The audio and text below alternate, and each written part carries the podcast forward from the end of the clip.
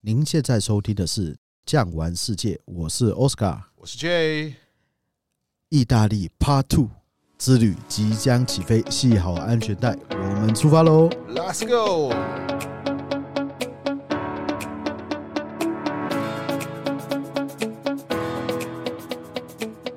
哎 J，我们上一集呢，哈，大概都是讲有关于行程方面的，是，但是意大利也算是世界著名菜系啊，对啊，也算是一个美食的国度，对，而且精致，精致。对啊，举凡来说好了啦，我们在台湾朋友，你想要吃意大利餐食，一定有，当一然定有，非常多啦。我们讲说啊，整个欧洲的东西好吃，当然你说所谓的法式料理不在话下，南欧地区也是有很多的著名的料理。其实讲到这个法式料理，嗯法国人原来是吃的很粗的，是一个意大利公主嫁到法国，她吃不习惯，所以她爸爸派了一个御厨去。追本溯源，法式料理的一个起源来自于意大利，当然法国人不会承认的了哈。是我们的这个罗马教廷的教宗 J J 医师来嗯帮我们介绍一下我们意大利的餐食吧。哦，我们在这个意大利来说，餐食的部分呢、我们会有一些略微提升呢、上集跟大家介绍到了，会有安排佛罗伦斯吃一下丁骨牛排。哦，我们这个牛对于我们意大利人跟我们欧洲人来讲是最重要的嘛。当然，哦，举办来说，牛制成牛乳 cheese，然后牛肉餐盘，牛皮做成精致的皮件皮具。皮包、皮鞋，对，所以来到这边，我们尝试一下真的道地的欧洲的牛排 steak 跟我们台湾吃的有什么不同了？当然啦，其实我们说哦，在台湾吃意大利餐哦，或者是在台湾吃韩国餐、吃法国餐，其实它都已经做了一个改变，它要比较 match 台湾人的一个口味。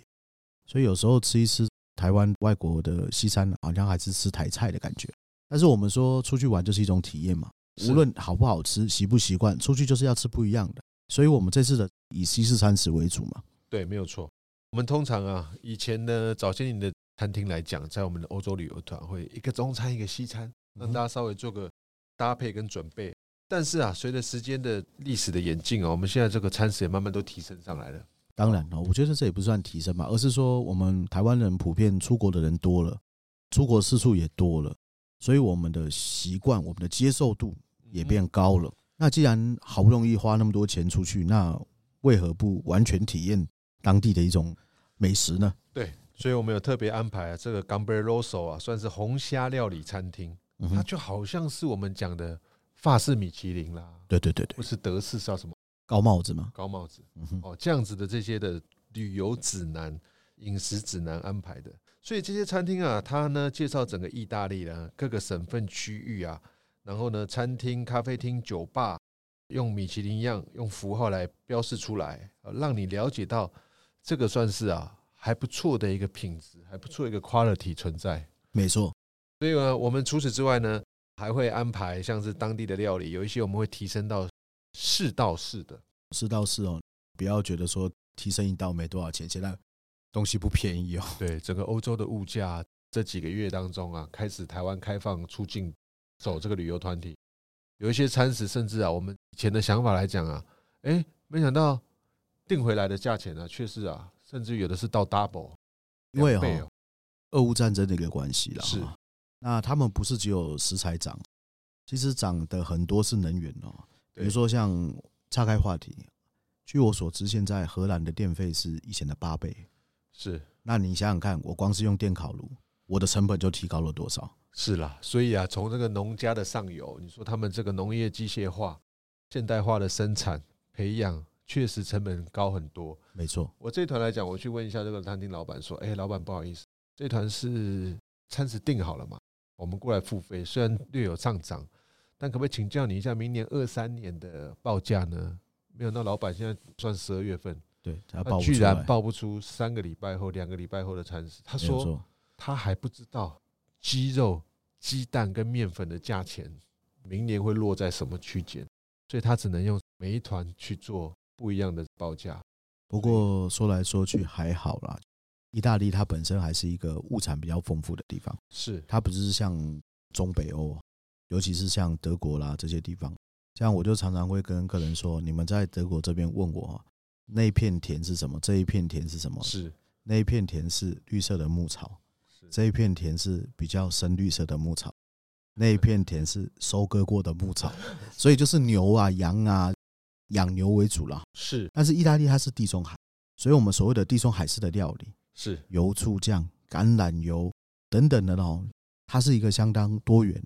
其实我觉得对台湾人来说也是相对比较能够习惯的海鲜，海鲜，of 对 course，还有蔬菜啦，我们是很怕没有蔬菜的世界。水果，对，地中海血橙啊，那个橙子很好吃的哈、对对。所以在这边来讲，我们的意大利啊，因为地形气候温暖潮湿，它有比较丰富的这些农特产品，可以算是一饱口福了。没错，再再来啦，我们这个意大利料理有什么东西呢？除了这个好吃的主菜、牛排等等的，当然也有很传统道地的面食嘛，比方讲意大利面， spaghetti 对，有这个绿酱、青酱啊，青酱酱、红酱、白酱。哎、白酱三种。可是你有没有发觉，意大利的青酱、红酱、白酱跟台湾看起来一样，吃起来不一样？口味又有点不同啊，对，我觉得不是有一点哦，是有一点相同而已，是是蛮大的不同的。对，所以在他们当地的口味跟料理的风格啊，跟我们台湾略有不同。像 spaghetti，他们 spaghetti 吃起来是硬硬的，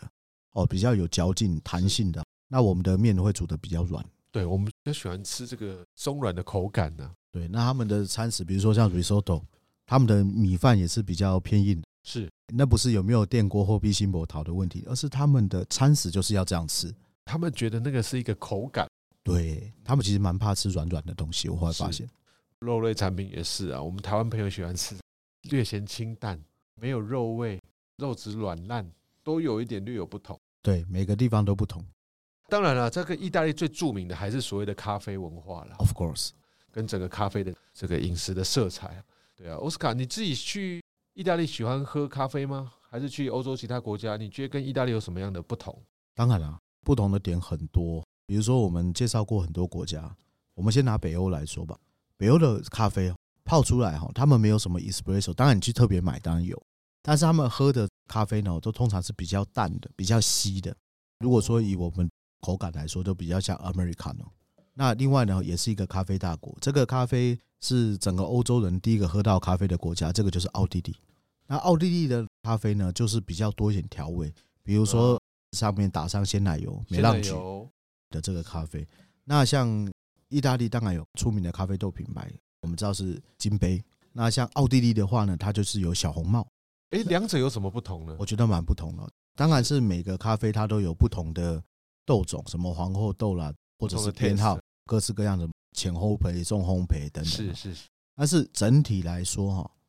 如果说你要喝比较有味道、比较 strong 一点的，那我所谓的 strong 不是咖啡因重，而是说你喝起来会有那种比较带香气嗯哦那种的话，我觉得意大利金杯是很金杯厉害的。那小红帽的话呢，它喝起来的感觉比较柔顺，要顺口不是顺口，其实两种都顺口，是就是柔顺的那种感觉哦，或者 OK 是还有其他的，比如说耶加雪菲，这个就不再赘述了。嗯不过我觉得在意大利喝咖啡最好玩的一个地方，哎、我们那个是哪一个广场啊？那个每个地方每个座位价钱都不一样，西班牙广场嘛，对不对？都有都有都有。跟你说，它就是会有一个区别的收费对啊哦，，你可能站的是这样子，坐的是这样子，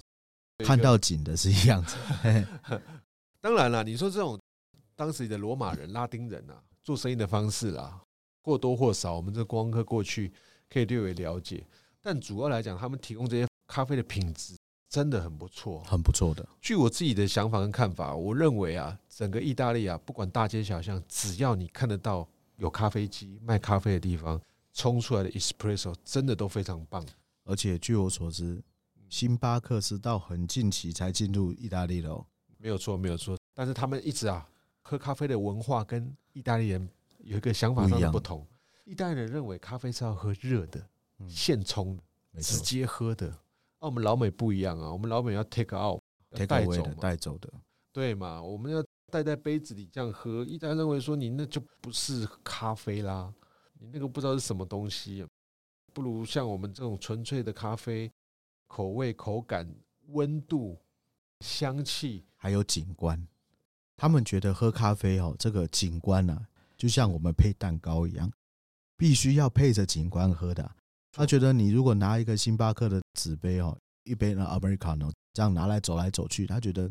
没有生活品质。再加上你看，意大利其实它位处南欧，夏天也是温度算是略高，对，但是他们还是不喝冰咖啡，没错，他认为冰咖啡就不是那个味道，这个据我所知啊，哈，冰哦这镇过的东西，他们就觉得不是冰镇过，就像哈我们台湾人喝啤酒加冰块，啊加冰块对不对？这个你拿到欧洲去，会被笑死，也不是被笑死。我觉得哈，他们尊重我们，也尊重他。台湾热嘛，冰啤酒拿出来放桌上，三分钟就温了， 哦所以要靠冰块去冰它。像我有一次带团啊，也是去意大利，我那个司机跟我坐下来喝啤酒，结果我那个啤酒加了冰块，他说你为什么要毁掉你的啤酒？为什么喝冰咖啡跟喝冰啤酒会毁掉？因为它冰块会融化，融化了以后，它就会把啤酒或咖啡冲淡了。破坏它原本的风味了。对，话说来，奥斯卡，你喝高粱会加水还呃，不会的，我都是不喝的。 喝的有点太刺激了，喝不进哦去就。是倒白开水跟人家干高粱。我个人比较喜欢喝红酒嗯啦。说到红酒，意大利的红酒也是经典的啦，也是算是非常出名，不过它比较多是餐酒。旧世界的几个重要支系：对啊意啦大，利、西班牙、葡萄牙、法国。如果是以精致度来讲的话，第一名当然是法国。不过说以简单入口，不用醒酒太久，吃饭都能喝的话，意大利是第一名。这个酒也是专门特别的学问，需要的话，哎，我们下次也可以请专业很懂红酒的领队同仁来跟大家聊聊酒。对，因为酒其实它也代表一个民族的文化。没错，从它的品种、土壤到他们的乡村、气候，都是一个专门的学问。包含历史，为什么他们要喝红酒等等的。像为什么普遍华人世界，包含大陆或台湾，葡萄酒比较少？很简单，因为我们种不出农葡萄。那我们比较喜欢用五谷杂粮，杂粮酒比较多，但是在地中海这边主要就是以种植葡萄为主，所以呢，这个葡萄酒也是相当的不错。像是刚刚 J 啊，你讲这个丁骨牛排有没有？我后来发现哦，真的吃牛排要喝红酒，啊是为什么？我觉得第一口吃牛排啊，它的那个肉质，当然是你吃一口、吃两口，我觉得很不错。但是有时候有些人吃多会觉得腻。那你喝了红酒了以后呢，红酒它会软化肉质以外，同样也比较助消化，而且它会把那油腻感带走。所以呢，丁骨牛排配红酒呢，也是相当的不错。说到这个红酒啊，我个人认为跟奥斯卡的想法就不太一样。我喜欢喝白酒，冰镇过的白酒，在夏天来讲喝，哇，整个那个口感啊，花果香味释放出来，我觉得那个也是一个很棒的口感体验。再配上啊，所谓这个意大利的海鲜拼， Oh my god，它那个海鲜拼盘呢，平常讲炸一些那个套 Q，嘎啦嘛嘞，把那个对，然后呢，还有一些鱼类，那炸下去来讲，我认为这个意大利啊，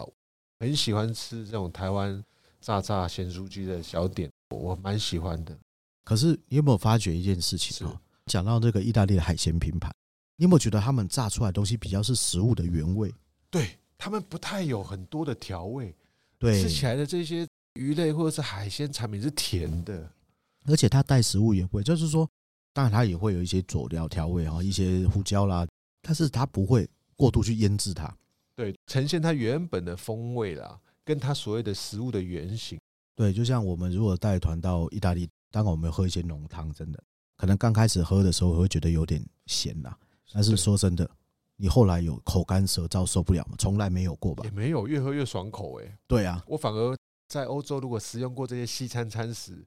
回到饭店休息睡前，我倒还会再冲一杯他们的茶，有没有？喝一下这个不管红茶绿茶，去油解腻，其实过去之后，那个肠胃道也没有什么不适的现对，象。而且不会有那种吃味精、口干舌燥的感觉。所以我会常常会跟客人讲，就是我相信很多人在台湾不吃油炸物，嗯因为觉得这个不健康。Of course，吃油炸物并不是对身体太好，但是你到那个地方，第一个你要体验，第二个是它真的没有加太多奇怪的东西。哎、我倒真的觉得，我们所谓这个欧盟啊，嗯它的食品标准商标啊，确实对于我们在欧洲使用这些食品有一定程度的保护。当然，所谓的这些食品东西都是要符合欧盟的法规跟商标。您吃到其实真的对身体不会有太大的负担。我们讲的欧盟啊，你说这个台湾糖尿病、洗肾等等这些慢性病的人数很高，但在欧洲讲他们实际上并没有这么多。看到我们讲说那个 obese 美国那种很胖的胖子并，没有欧洲人其实没有对啊那种大型的。真的，最近世界杯足球赛刚踢完，都是欧洲国家，都是这些瘦瘦的帅哥，是不是？啊哦这是阿根廷的，阿根廷冠军啊哈。啊！但是据我观察，欧洲他们对于饮食文化什么的，他们的第一个吃的东西健康、原型、而且他们不愿意吃 fast food，就是所谓的素食。素食，对他们很少去使用这些东西。虽然说是西餐哦，但是他们还蛮讲究的。对，像是我们到意大利哦，刚刚有介绍过丁固牛排、海鲜拼盘，稍微带了一下 risotto，还有 spaghetti 的东西。忘了一个东西很重要，披萨。披萨，他们的披萨跟我们吃的，比如说外送的那种披萨，有很大的差别。吃起来感觉它那个面皮的口感啊，跟它所谓用的那个气势啊，真的跟我们台湾是不同的。哦，我觉得并不仅仅是这样不同，包含你可以看得到他们的这个饼皮上面，其实它不会放太多奇奇怪怪的佐料，还有包含太多奇怪的食物都不会。不有说一个笑话吗？说那个时候新冠肺炎最严重的时候，哦是所有超市的食品都被抢光了，啊哈，只有一种披萨没有被抢光，在意大利，披萨上面有加凤梨的。哦 因为他们说披萨就是不能放凤梨啊，甚至呢，你如果买那个有凤梨的披萨回去烤出来自己吃的，那爸爸还会骂人哦。不过真的让他们试试看，说口感不错，是还算蛮呃，但是他们就是不会有放很多东西，比如说我们什么豪啊，然后什么章鱼烧哦我啦，觉得那个是台湾的口味的不同啦，对。但是像他们的饼皮也不一样，饼皮是薄的，薄脆，我们对台湾叫薄脆嘛。对，但是那个不叫薄脆，那个就是他们的饼皮。啊，相传披萨是那个马可波罗从中国带烧饼回去，没错，所以欧斯刚刚讲到这个啊，除了历史是马可波罗以外，其实它这个披萨的发展到最后也有一个不一样的严格。刚欧斯卡有提到了啊，我们这个意大利比较薄，对不对？对哎美国东部芝加哥的披萨又不一样了，它芝加哥披萨是厚的，很厚很厚，跟蛋糕一样厚，中间哇塞夹的是满满的 cheese 跟番茄酱。哦，有机会大家如果那哎难怪会 big size。 big size。美国就是一个物质不缺，什么都大，对分量大，不怕你吃，不怕你哎用啊。当然，他们也造成很多浪。费了或者怎么样？当，然，当然，当然，所以他们是个资源很不匮乏的一个国家，所以他们那边的披萨是非常的哇，非常 rich，所以他们也有不同的历史严格了。当然，我们还是要讲到刚刚讲的披萨以外，还有一个最最最重要的就是冰淇淋，意大利的冰淇淋。它比较像 s o b e 吧，比较像冰沙的那种感觉。对，有两种啦，我们可能没有讲在同一种上面。s o b e 的话是比较清淡的，对。那有些人怕那种很浓郁的冰淇淋口感，他们会选择比较属于冰沙型。是但是像刚刚您讲的那个很浓郁的哈，有一个很大的一个点啊，意大利产什么？刚刚一直讲产牛啊，真的是全身上下都是宝，公牛母牛都是宝啊。对，有点像那个德国的啤酒厂。嗯哼，小地区小地，所以你到每一个城市吃，到每一个城市买一个冰淇淋，吃起来都不一样。真的是不一样。我主观的认为啦，他们因为洛农业的发展呢、历史太久了，而且规模很大，他们制造出来的气质当然是一流的。他们每一种不同的牛啊，他们有不同的这个叫乳脂率，对有的牛它乳脂很高，它做成牛奶可能不好喝，对哦，它反而是做糕饼，哦，做成 cheese 啊，甚至于做成冰淇淋，它口感特别浓郁，对对对，就是在它的乳脂率的高低跟它牛的品种上面了。所以哈、哦，大家可能没有想过，喝牛奶的牛、做气死的牛，都不还一样有做冰淇淋的牛都是不同跟的。吃的肉牛都不一样。当然，肉牛当然是另外一回事。对对对，所以他们这个洛农业发展国家，欧斯卡讲没错，高速公路左右边都是牧草，哪来的牛？牛在哪里？牛就在他们这个乡村当中，他们饲养，不管是放牧或是围牧等等的，这些洛农业国家就提供这么好的一些食材。我们台湾自己现在也有进一些 G 开头的品牌，但我觉得吃起来还是跟他们不一样啊。我觉得那个应该不是意大利制，就像是哈、哦，德国不是有双人牌嘛是，Made in German 的，跟是你在超市换的、哦，是自己哦两把刀拿来对砍看看，就不一样了。哦，OEM E 的，对，当然它有它一定的品质啦，是但是你要想想看，从意大利直接直飞进口到台湾，好像有点远。所以我永远记得，我有一个团体，客人最后一天要写那个退税单据嘛，我们都会帮所有贵宾们把这些买的东西退税单据写好。永远记得，他跟我说，他一个礼拜啊，在意大利旅游吃了二十三支冰 淇淋，平均一天大概吃是两三只，逼近三三哦支，只，三七二十一，超过所以他看到他就吃。夏天又热嘛，啊，他就一直吃一直哦，吃。不过我那说夏天热起来是真的很热。这个真的来一趟，你吃二三次也算是一个人生回忆了啦。哎、这个说到买二十三支冰淇淋，嗯说到吃这么多东西，对，以你当了那么久的教宗来说哈，是意大利呢还有什么东西好买呢？意大利买的东西，说真的，从南到北，他们都有不一样的东西。跟我们大概介绍一下。比方说，这个意大利来讲啊，我们讲的这个时尚产业，皮件精品就非常多。这个厉害，对，它也不仅止于是意大利产的哦。比方说，我们在逛街的路途当中，不管是米兰也好，到最后的罗马也好，他们有非常多的产品都在这里。我们在这边也买得到欧洲其他地方，比罗方意讲，贝啊，对，西班牙这边的哇楼路易里面的威那登个皮件，他们也是收购很好的皮质去做制作，所以来到这边的观光客朋友们，不管是你说吃的、喝的、用的，包括买的，像是皮件啦、太阳眼镜啦、手边当中的行李箱啦，哦，包括一些药妆啦，像我本身就是用意大利的行李箱，你用哪一个？哎，某个品牌，这边就不自录了，好 不哦好？因为我自己喜欢用哦，比较轻薄，当然，我也是。耐用，然后因为有新箱还是有限重的规定嘛，对对对，对，所以呢，这些行李箱好推哦。我自己这个一代行李箱其实做的也非常好，不说其他这种德国系列品牌的，我要推下来，你看五六年的时间，我还是非常好使用。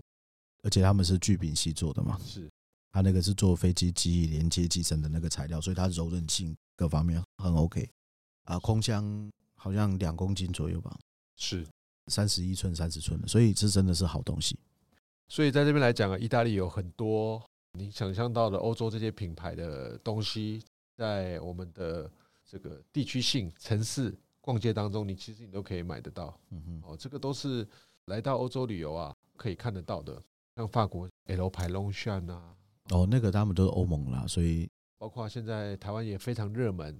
瑞士手表、钟表啊，这边也是有、啊。所以所有的欧洲东西啊，也可以跟所有听众朋友聊聊啊。虽然略有涨价，但是比起我们台湾啊，加上你有一些退税的、啊、一些优惠之外啊，还是便宜非常多。像我觉得估计大概就打个六折到七折左右，看看当时的汇率啦。是，而且它都是一些当季品。 even 他们那边看到的东西，是我们台湾三个月以后才会看到的。对对，会领先我们一点。再来啦，你说更高档的什么爱马仕、香奈儿那些，绝对是有的。像它当地也有一些老桥牌，有没有？对对对的一些皮件，我后来发现，他们不仅仅是名牌的皮件，他们一些小店自己小牌子也是不错，你根本就是名不见经传的哈。但是对确实都是好东西。还有就是他们的当家的保养品啊，雷利欧啊，雷迪欧必须的，他们采用当地啊种植出来的农作物作为一些这个香料的提炼，他们生计是很厉害的啦，做的那非个常提好。拉的啦，海藻的那个，对，杨娜娜圣母的眼泪都在那边都有，所以整个欧盟来讲啊，它的货物运送各方面也都非常的方便。对，有时候真的是觉得很奇妙哈。因为像我们带团会带到一些古文明国家，是，那那些古文明国家，真的它的科技就是落后。比如说在北非的一些国家，比如说埃及，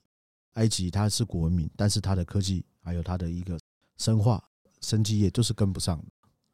所以啊，你说这个欧洲天南地北啊，我认为他们还是对于他们自己的产业啊，我跟他们的类别有一很定的执执着对，对对所以这个意大利啊，我们去也会介绍一些历史，比方讲什么什么世家，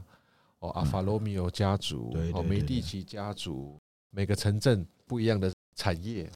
技职体系，他们整个教育制度还是非常成功。其实就像借讲的哈，其实我觉得某个程度上，因为罗马啦、意大利，它是一个比较古老文明的一个地方，他们的家庭观跟我们东方比较接近，对他们比较 close，他们对有说什么，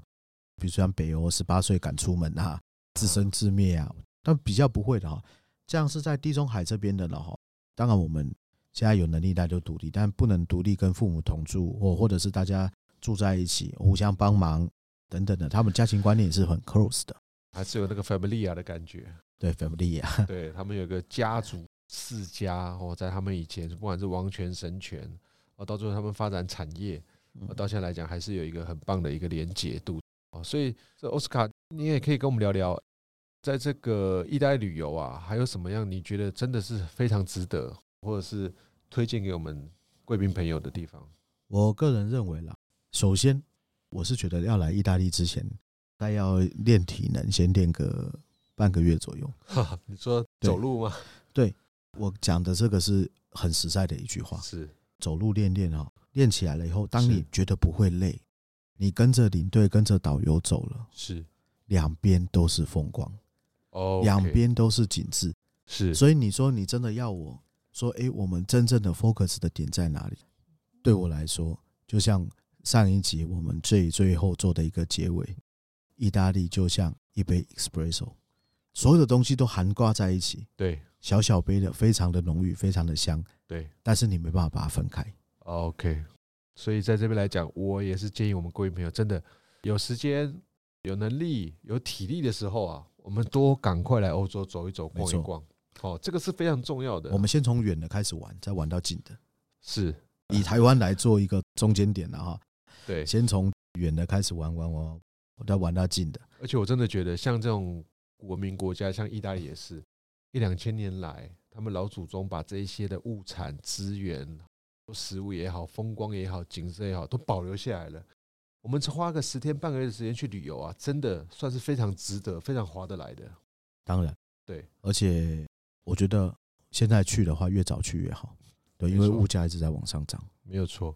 所以在这个观光开放之际啊，大家对于国外旅游也比较没有什么样的疑问点了。再加上我们这个疫情后，他们的观光也都没有什么限制了，包括回来台湾，我们也没有什么主要的一些隔离政策或措施了，没错，真的是好时机。没哦，错，不妨就跟着我们呐、从这个二月多面具节到明年夏季啊，一路上都有非常多我们所谓的这个系列团哦，基本上每个礼拜周周都有开团啊。对 even 到了冬天，还有什么圣诞市集啊？哦，也是会有的。对好对对。好，好那我们的这个节目呢，今天告了一个段落。如果您喜欢今天的内容，别忘了订阅，留下五星好评。感谢您的收听，我们下集见，拜拜。拜拜。本节目由巨匠旅游制作播出，谢谢。